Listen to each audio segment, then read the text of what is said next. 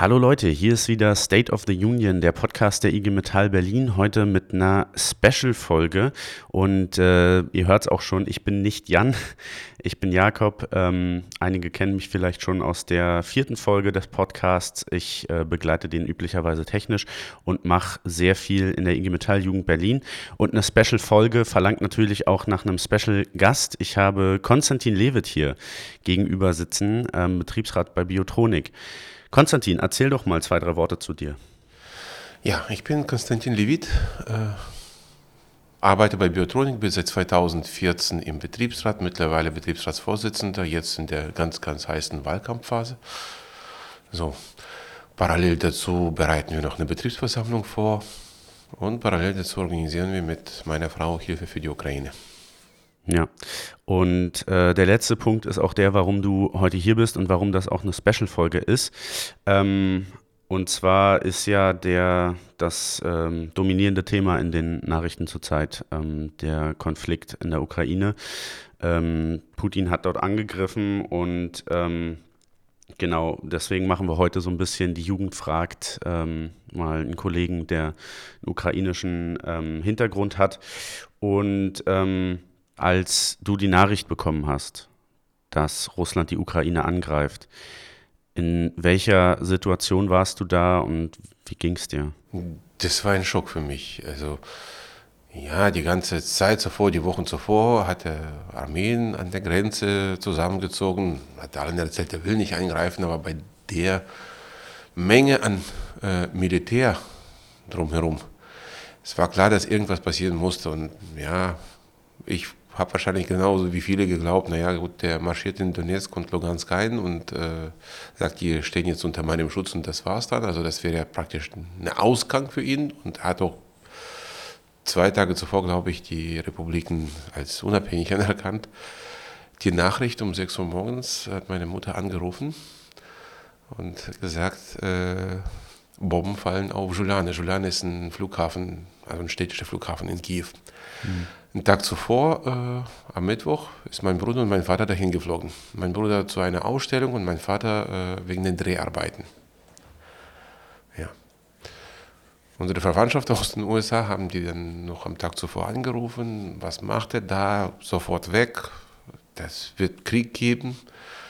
Niemand wollte es glauben, auch die nicht. Und dann sind sie in der Nacht äh, aufgewacht, weil die Bomben fielen. So. So war das. So. Ein, wirklich schockiert, weil ich konnte mir nicht vorstellen, also wahrscheinlich auch keiner im schlimmsten Traum, dass in Europa im 21. Jahrhundert äh, auf so eine brutale Weise plötzlich ein Krieg gegen dem Land beginnt. Einflusszone oder sonst noch was. Das ist ja. undenkbar. Also ähm, da ging es mir also ich will jetzt nicht sagen ähnlich, weil ähm, das wäre, glaube ich, vermessen. Ich habe ähm, zwar Bekannte, die ähm, auch einen ukrainischen Hintergrund haben, aber ähm, das irgendwie nochmal eine ganz andere persönliche Betroffenheit. Vielleicht trotzdem für dich, ne? als ich äh, davon erfahren habe, ich war auf Seminar gerade, ne, war die ganze Woche sozusagen unterwegs, ein JAF-Grundlagenseminar mit vielen jungen Menschen und äh, wir waren auch komplett paralysiert. Wir konnten uns überhaupt nicht äh, also, ne, wir hatten auch nicht damit gerechnet, was im Nachgang auch, finde ich, ähm, also ne, mit der Annexion der Krim schon 2014 und äh, ja, den, den ständigen, ähm, dem Säbelrasseln von Putin im Nachhinein frage ich mich manchmal so, warum, warum haben wir das nicht kommen sehen? Na doch. Was heißt, wir haben es nicht kommen sehen, wir wollten es nicht wahrhaben. Hm. Aber eigentlich, äh, Transnistrien war der erste Schritt. Die Welt ließ Putin gewähren. Südossetien, Abkhazien war der zweite Schritt, dann schon mit Waffen. Man ließ ihn gewähren. Annexion der Krim. Also die Eskalation ging immer weiter. Man ließ ihn gewähren. Krieg im Osten der Ukraine mit großer Unterstützung von Russland, mit Militärs, die da Urlaub machen, mit äh, militärischen Beratern, mit Freiwilligen, die in Russland rekrutiert werden. Man ließ ihn gewähren. Es ist der logische Schritt. Das Problem ist, wenn die Welt ihn auch heute gewähren lässt und nicht einschreitet. Ja? Ja, die Welt tut ja was, die Sanktionen. Nur wenn die Sanktionen wirken würden, dann wäre der Krieg schon vorbei. Der geht weiter. Das Säbelreißen geht weiter. Gestern oder vorgestern haben sie ganz nah an der polnischen Grenze geschossen. Ja, man nimmt nicht an, dass der Putin Polen angreift. Aber Bereitschaft ist da.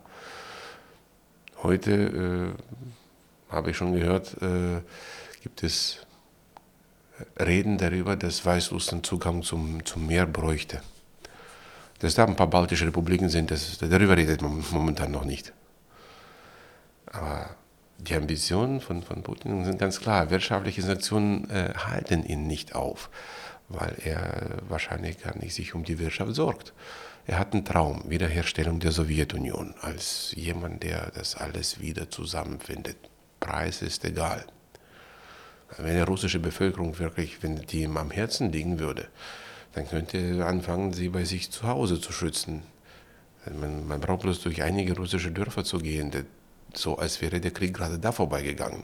Hm. Ja, es geht ihm nicht um die russische Bevölkerung, russischsprachige Bevölkerung. Die war noch nie in Ukraine tatsächlich irgendwie unter Druck. Hm. Ja. Also meine Frau äh, ist aus Westukraine, aus Rivne. Übrigens, als wir das gehört haben, haben wir auch gleich da bei ihren Verwandten angerufen, weil ihre Eltern waren da, beide Brüder waren da und die Enkelkinder, das ist alles noch, noch da gewesen. Zur gleichen Stunde hat man auch äh, Rivne bombardiert. Das ist die, die Stadt, wo, wo die Eltern und die Brüder meiner Frau wohnten. Mhm. Ja, da ist auch ein kleiner Flughafen. Also nicht wirklich von Bedeutung. Man kann nicht von Berlin nach Rivne fliegen. Aber auch da fehlen die Bomben. Mhm. Wie gesagt, äh, dem sind die wirtschaftlichen Sanktionen egal. Das Einzige, also was, was, was, was natürlich Europa tun könnte, das ist, ist Ukraine redet davon und bittet die NATO-Mächte, den Himmel zu schließen. Ich verstehe, dass äh, ein Präsident in den USA, für den ist seine Bevölkerung, also seine Wählerschaft ist am wichtigsten. In Deutschland ist natürlich dem Scholz die deutsche Wählerschaft am wichtigsten, genauso in Großbritannien und allen anderen Ländern, ist, ist mir klar. Nur wie gesagt, also heute sehe ich, und das erfreut mich, dass die Leute auf die Straße gehen, diese Wählerschaft geht auf die Straße und verlangt den Himmel über Ukraine zu schließen. Es werden bei weitem nicht mehr militärische Ziele bombardiert. Geburtskrankenhäuser. Heute habe ich die Meldung gelesen, dass die verletzte Schwangere äh, gestorben ist an, an den Verletzungen. Äh, also ich weiß nicht, Absolut. Ich habe den Zweiten Weltkrieg nicht erlebt, aber heute werden sehr viele Vergleiche, sehr viele Parallelen dazu gezogen. Ja. Und das, ja, man sieht ja auch die, sagen wir so, die Annexion der Krim, das ist wie Österreich geschrien hat, heim nach Deutschland. Hm. Dann Rettung der russischen Bevölkerung in Donbass, das ist ja die Sudetendeutschen praktisch ja. nochmal. Ja. Und der Krieg ab 45 wird zurück, oder 45 wird zurückgeschossen. Das ist genau das Gleiche. Die Geschichte wiederholt sich wie spiralförmig, nur viel schlimmer. Das ist wie, wie das Gesetz der Karma. Ja? Wir haben nach dem Zweiten Weltkrieg alle gesagt, nie wieder. Und das haben wir jahrzehntelang wiederholt, nie wieder. Was macht dann Karma mit uns? Karma sagt, okay, nie wieder, wir prüfen das. Und dann schickt sie uns in eine Prüfung. Und wir lassen, wir lassen es wieder geschehen in Transnistrien, in Südossetien, in Krim, Donbass. Es ist, die Prüfung läuft immer noch. Wirklich nie wieder? Ja. Also ähm, ich war auf einer ähm, Oberschule mit europäischem Hintergrund. Ähm, sehr viele internationale Schülerinnen und Schüler. Und ähm, da wurde internationale Zusammenarbeit immer gefeiert.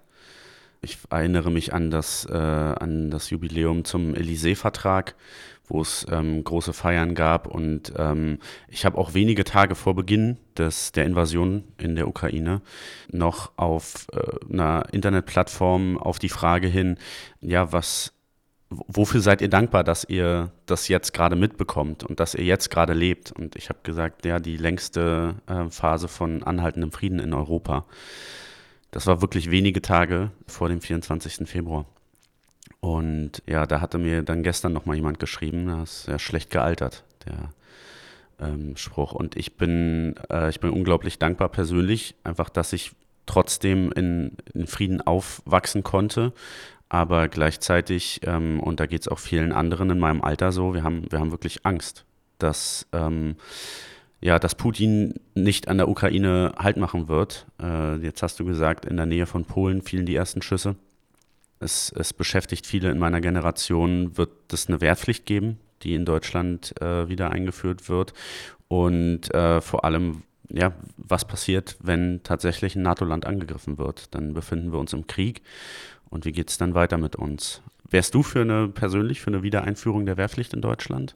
Ich weiß es nicht. Also über die Wehrpflicht sollen äh, dann die Politiker besser entscheiden als ich. Also wir, wobei wir haben ja eine Wehrpflicht immer noch. Die ist nur ausgesetzt. Richtig. Ja. ja. Die ist nur ausgesetzt. Äh, der Angst vor dem Krieg Russland mit NATO.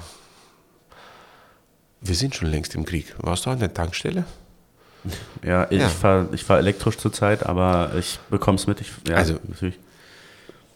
Diesel ist teurer als Benzin. Das, das habe ich noch nie erlebt. Also wir sind schon längst im Krieg. Äh, wenn der Krieg heiß werden sollte, also mit Einsatz von Waffen, also wenn Putin das gerne möchte, dann wird er das tun. Und da, also die Erfahrung der letzten Jahrzehnte zeigt, jegliche Besänftigungspolitik funktioniert bei dem Mann nicht. Hm. Ja? Momentan gibt es Anstrengungen, so zu verhandeln, ja, Friedensverhandlungen. Da äh, erinnere ich mich an äh, die Worte von Golda Meir, das war eine israelische Premierministerin, als sie gefragt wurde, was können Sie für Frieden anbieten? Sie hat also für Frieden kann ich Frieden anbieten. Hm.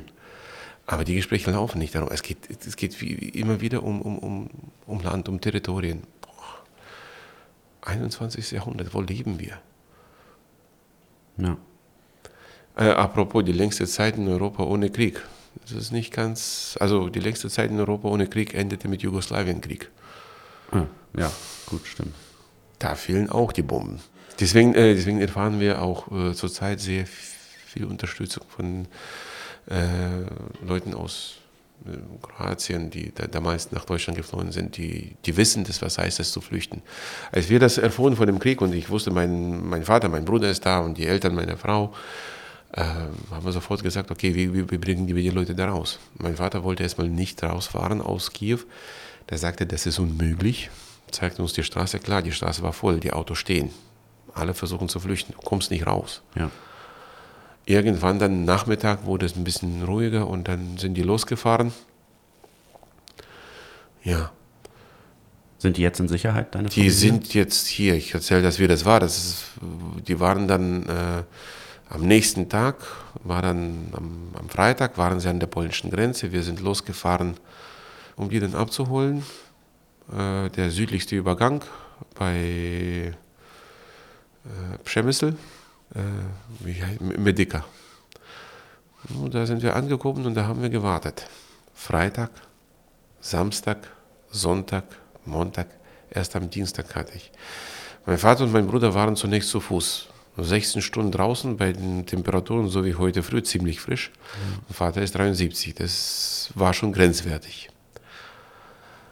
Gott sei Dank sind die Eltern meiner Frau auch zum gleichen Grenzübergang gefahren sodass die dann äh, zu denen äh, ins Auto einsteigen konnten. Und bei Auto, das ist ja keine Limousine, das ist ein Peugeot-Partner. Also eigentlich ein Lastwagen, so ein Kastenwagen. Vorne mein Schwiegervater, Schwiegermutter, hinten zwei Enkelkinder, mein Vater und mein Bruder. Also in diesem Kasten. Ja. Und in, in solchen Zuständen vier Tage sehr große Hilfsbereitschaft auf polnischer Seite, sehr große Hilfsbereitschaft äh, auf der ukrainischen Seite von den Bewohnern, äh, die, die an der Grenze wohnen, weil äh, die Schlange, die da war, die war teilweise bis zu 50 Kilometer lang. Ja. Äh, ja, mehrere Tage dann ausharren. Die Leute kamen und brachten warmes Essen, Getränke, sogar man durfte aufs Tor gehen. Das ist ein größeres Problem. Und auf deutscher Seite gab es da äh, Unterstützung, als ihr. Ähm ich war in einem Hotel, da war ein englischer Konsulat. Äh, Englisch, ein, ein US-amerikanischer Konsulat. Ja gut, Hilfe von Amerikaner brauchst du nicht zu erwarten, die helfen den eigenen Leuten, beziehungsweise solchen, die da mit denen was zu tun haben. Brachten auch Leute über die Grenze, habe ich gesehen. Und wenn du dann fragst, naja, nur wenn du die Grenze schmierst, kommst du an der Schlange vorbei. Äh, ansonsten äh, von der deutschen Seite. Ich hatte da eine Familie kennengelernt, er ist Deutsche, sie ist Ukrainerin, haben auch auf die, auf die Verwandtschaft gewartet, vier Tage. Der Mann meinte, ich habe schon beim, beim Auswärtigen Amt angerufen, habe die kontaktiert und die sagten 36 Stunden. 36 Stunden sind schon mehrere Tage vorbei. Äh, was, mein, was ist gemeint mit 36 Stunden? Die Wartezeit beträgt 36 Stunden. Nach 36 Stunden haben sie ihre Leute. Das ist alles okay, alles geregelt. Okay.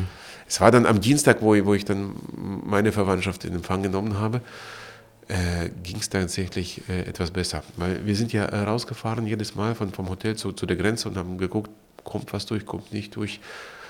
Äh, einige äh, Fußgänger kamen durch und Autos haben wir gezählt. Zwei Minuten ein Auto. Okay, alle zwei Minuten ein Auto.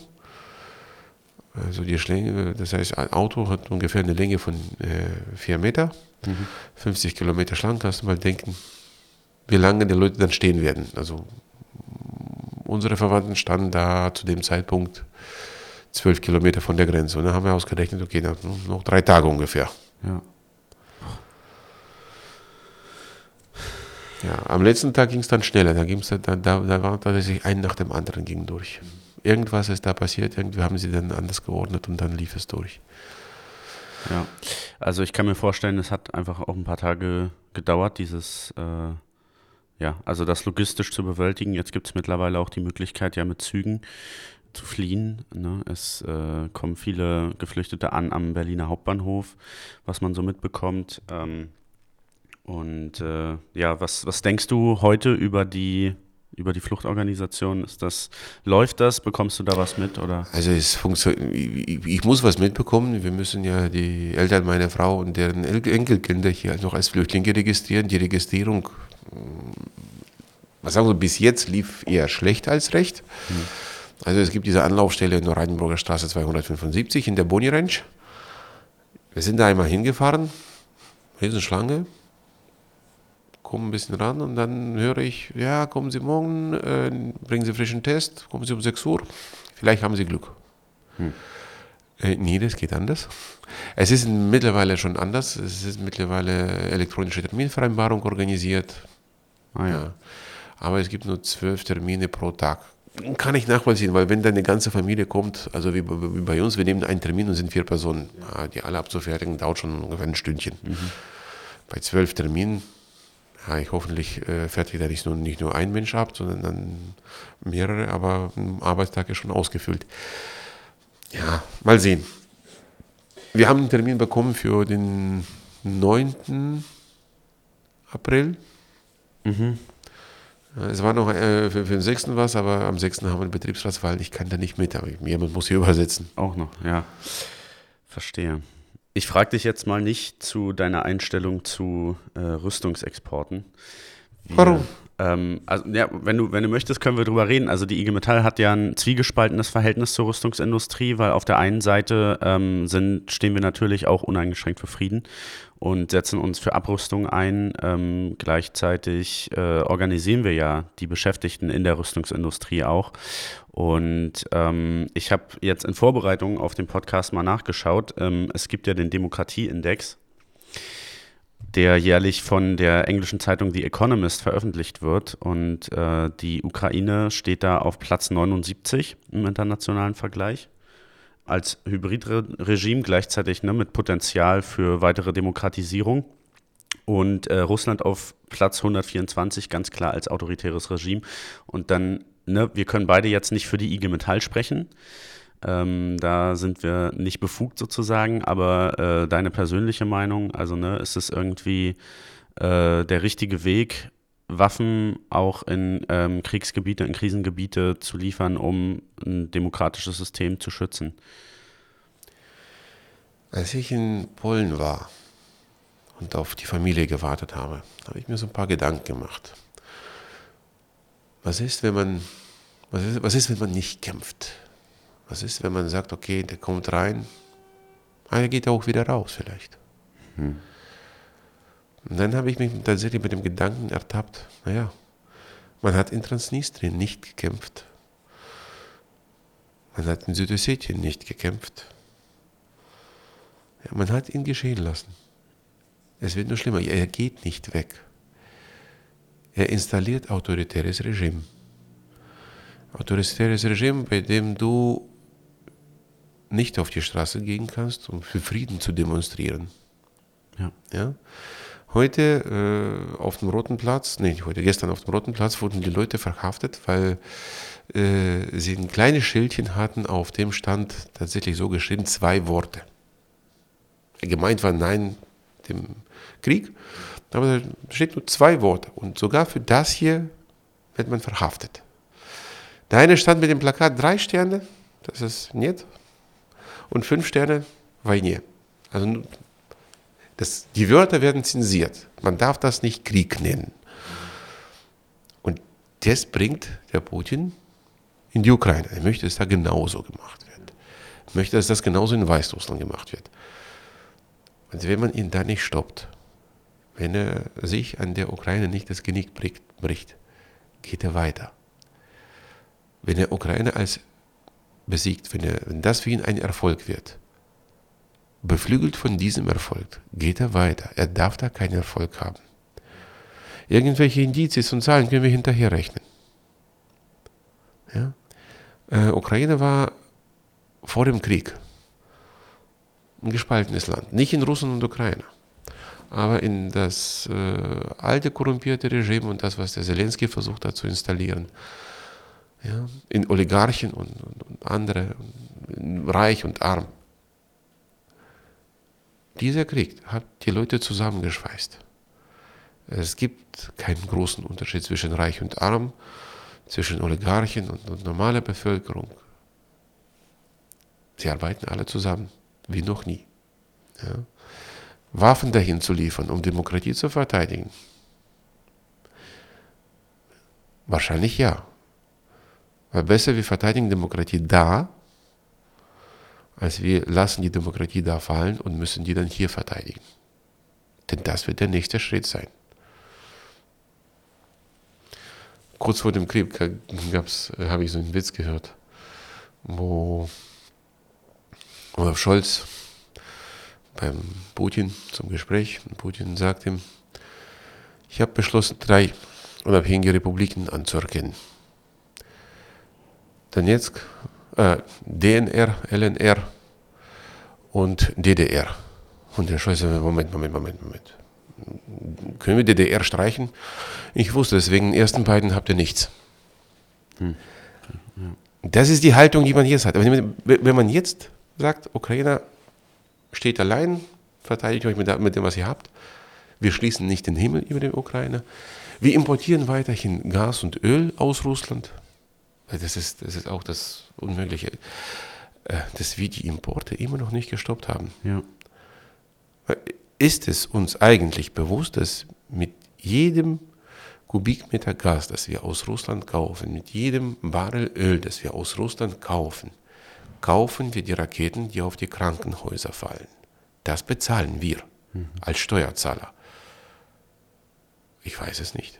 Also, ob, das im, ob die Regierung in dem Moment im Sinne seines Volkes handelt. Also wäre wär deine Forderung sozusagen äh, klar zu sagen, wir stoppen jetzt die Gasimporte aus Russland ja, klar. komplett. Ja, klar. Wir, wir scheuen uns, die Waffen in die Ukraine zu liefern, aber wir finanzieren die Militärmaschine von Russland. Das ist die zwei Positionen sehe ich. Mhm. Wenn du jetzt einen Wunsch äußern könntest im Zusammenhang mit äh, der Ukraine-Position, ähm, also was, was wünschst du dir vielleicht von der IG Metall Berlin oder von der IG Metall Gesamt, deiner, dein Aufruf an die IG Metall?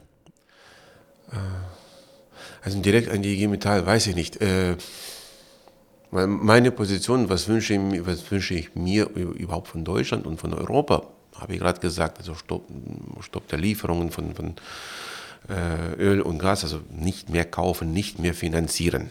Ja.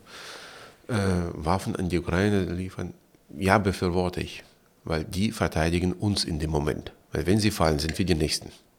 Ja, ja Polen und, ja, wie gesagt, DDR, warum nicht? Er möchte sein gesamtes Einflussgebiet haben. Äh, ansonsten, ich und meine Frau haben Hilfe organisiert. Äh, es gibt zwei Spendenaktionen, auf die wir, die wir organisiert haben. Die, die eine, da haben wir Geld für Kleintransporter, die wir haben schon zwei gekauft. Wir füllen hier mit Hilfsgütern und schicken nach äh, Ukraine. Die werden da umgerüstet von Transportmaschine zu Passagiermaschine. Und dann kann man ja in die heißen Gebiete reinfahren, Leute evakuieren, so schnell handeln, weil so ein kleiner Transporter ist etwas weniger, ein, ein weniger Ziel äh, für äh, äh, für die Panzer, ein etwas kleineres Ziel. Äh, die, eine, die andere Spendenaktion ist dann, um die Hilfsgüter zu besorgen. Über unsere Firma äh, versuche ich mit der Geschäftsleitung zu verhandeln, dass die Medikamente, die ich persönlich als Privatperson nicht kaufen kann, ohne Rezept, sondern es mir Antibiotika, also was da heißt, benötigt wird, ja. dass äh, die Firma das besorgt. Äh, diese Transporter, also gute Transporter zu finden, ist ein bisschen schwierig. Ich weiß, äh, Post rangiert mal äh, alte T5-Fahrzeuge aus. Falls jemand Zugang zu sowas hat, gerne Bescheid geben. Mhm. Ja, weil solche T5-Transporter, die, die sind widerstandsfähig, die können gut laufen, auch in, im Kriegszustand. Ja. Also sozusagen trotz, trotz eingerichtetem Netzwerk wird nach und nach wie vor ähm, werden solche Fahrzeuge gebraucht, auch dann in privater Hand und. Äh, nee, ich habe ich hab, was heißt, ich habe noch nicht wirklich ein Netzwerk. Wir arbeiten mit zwei Vereins zusammen. Äh, der eine hat äh, ein Schreiben von dem ukrainischen Botschaft und von dem Gesundheitsministerium der Ukraine. Also die Liste von Gütern und dass er die transportieren kann. Man hat, also wenn wir mit den Leuten transportieren, dann gibt es da auch so grüne Korridors, keine Warteschlange an der Grenze, weder in die eine noch in die andere Richtung. Man kommt schnell rein und raus. Auf der anderen Seite haben wir tatsächlich ein Netzwerk, äh, zum, wenn wir über Helm fahren, da äh, ist eine Organisation, die die Güter in Empfang nimmt, nach Rivne bringt. Wenn die Güter nicht so vorsortiert sind, dann werden sie da sortiert. Ansonsten, wenn die Kisten beschriftet sind, versucht man von da die Kisten auch dorthin, dorthin zu bringen, wohin das sein soll. Äh, gestern haben wir, ich weiß nicht wie, wie viel, glaube ich, also 10 oder 12 Kisten mit Medikamenten äh, in den Krankenhaus in Kiew geliefert. Es war von diesem, von diesem Verein diese Kisten gespendet. Wir haben es da dahin transportiert. Äh, ansonsten versuchen wir den Leuten da zu helfen. Viele geben ab sowas wie warme Sachen oder Kindersachen. Man sollte die Kinder von da wegbringen und nicht sie da anziehen. Ja. ja. Das, oder, oder Spielzeug. Ist, ich, denen, denen ist gerade nicht nach Spielen. Ja. Ja, verstehe. Kinder, äh, ich habe gesehen, Kinder malen Krieg. Krieg zwischen Russland und Ukraine, es ist schrecklich. Es ist schrecklich. Ein Kollege von mir sagte, ich hätte nie gedacht, dass Flugzeuge mit Sternen an, an, an, am Flügel ukrainische Städte bombardieren werden. Mit rotem Stern am Flügel. Das ist, dachten wir, das, ist, das, das kann es nicht sein. Ja. ja. Ja, was die Leute da brauchen, also die Kämpfer, Wärmebildkamera, äh, schusssichere Westen. Ich habe versucht dann, also versuche immer noch über die Bekannten bei der Polizei äh, nachzufragen, ob der eine oder der andere Dezernat sowas spenden kann. Ja. Wie gesagt, und über das Verein, was offiziell sowas transportieren darf, kriegen wir das auch rübergebracht. Direkt ans Ziel, direkt nach Kiew. Also dahin haben wir die Verbindungen. Da ist auch der Bruder von meiner Frau stationiert, der eine, der andere ist noch in Rivne. Ja, also zusammenfassend sozusagen, ähm, es wird schnelle Hilfe gebraucht, ähm, Menschen müssen aus der Ukraine raus transportiert werden, evakuiert werden, brauchen hier vor Ort dann Hilfe und äh, ansonsten sagst du, es werden ähm, auch Waffen und es wird äh, Gerät zur Verteidigung der, der Ukraine benötigt. Also was, was, was, was ich transportieren liefern kann, sind defensive Güter. Ich kann keine Waffen liefern. Natürlich nicht. natürlich nicht. Nein, nein, nein. Ja. Äh, weder als Privatperson noch als, äh, also von dem Verein, also Waffenlieferungen sind ausgeschlossen. Aber Wärmebildkameras, das ist keine Waffe. Ja. Das ist etwas, was man, wir haben schon einige gekauft und geliefert. Ja. Schusssichere Westen, ja. Wenn, wenn die Möglichkeit da ist, dann ja. Okay. Äh, ja, vielleicht zum Abschluss, wenn du jetzt einen, einen Wunsch frei hättest, egal was, ja, ähm, wie würde dein Wunsch aussehen? Was wäre, was würdest du verändern äh, in der Welt oder im Universum? Jede Veränderung muss man mit sich selbst beginnen. Ich weiß nicht, im Universum. Die Welt kann nicht so funktionieren, wie ich gerne möchte oder Dinge geschehen nicht so, wie wir sie mögen. Wir müssen lernen, damit zufrieden zu sein, was wir haben. Ja? Was ich mir wünsche, dass in der Kommandokette bei, um Putin herum genug, da wenigstens geizige Leute gibt, mhm. die das Anwenden und Einsetzen von Atomwaffen verhindern werden. Weil was nützt mir alles Geld der Welt, wenn ich bis an mein Lebensende in einem Bunker sitzen muss. Ja. Also meine, meine Hoffnung ist, da gibt es genug vernünftige oder wenigstens geistige Leute, die das verhindern in der Kommandokette. Dass der dritte Weltkrieg, ein, ein normaler Weltkrieg, verhindert wird. Dass der Putin davon Abstand nimmt, das weiß ich nicht. Das, also viel Vernunft scheint er gerade nicht zu haben die Rhetorik, die ich da schon auch gehört habe von äh, russischer Propagandist Kiselev, wir brauchen keine Welt ohne Russland. Das sagt schon Bender. Ich hoffe, dass es genug Leute gibt, die sagen, wir brauchen ein anderes Russland. Ich finde, ähm, wir haben äh, gesehen in den, in den letzten zwei, zweieinhalb Wochen, es gibt viele Leute, die das hier so sehen. Ich bin da bei dir und ich hoffe auf jeden Fall sehr, dass es auch in Putins Umfeld solche Leute gibt. Und ne, wird auch nochmal deutlich machen, ne, das ist ja Putins Krieg und nicht der Krieg der russischen Bevölkerung. Ganz richtig, ganz richtig. Äh, von daher äh, auch mein Appell an die vielleicht deutsche Bevölkerung. Ich habe auch schon gehört, in Berlin werden russische Geschäfte äh, angegriffen, Restaurants und so weiter. Leute, worum geht's? Wir, wir, wir führen keinen Krieg gegeneinander. Das, äh, selbst die Russen in, in, in, Russland sind Geiseln von diesen Wahnsinnigen. Ja. Die sind Opfer und keine Täter eine Freundin von meiner Frau, äh, die haben gestern zusammengesessen und er hat erzählt, dass äh, ihr Neffe im Krieg gefallen ist und auf der russischen Seite, ja, war 28, hat eine Frau, kleines Kind und die Frau war schwanger. Die Frau tut mir leid. Die Mutter tut mir leid, die äh, ihren Sohn verloren hat. Das Kind, das seinen Vater verloren hat, tut mir leid. Der selbst, nee, der tut mir nicht leid, weil der hat eine bewusste Entscheidung getroffen. Vielleicht nicht am ersten Tag, äh, wo, wo die reinmarschiert sind, aber mittlerweile weiß man, was da passiert. Ja.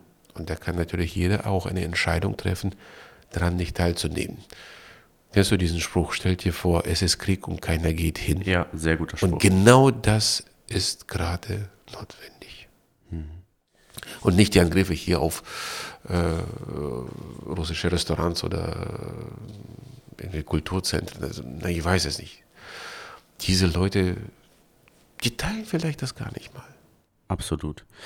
Ich finde, das ist ein wundervolles Schlusswort. Ähm, stell dir vor, es ist Krieg und niemand geht hin.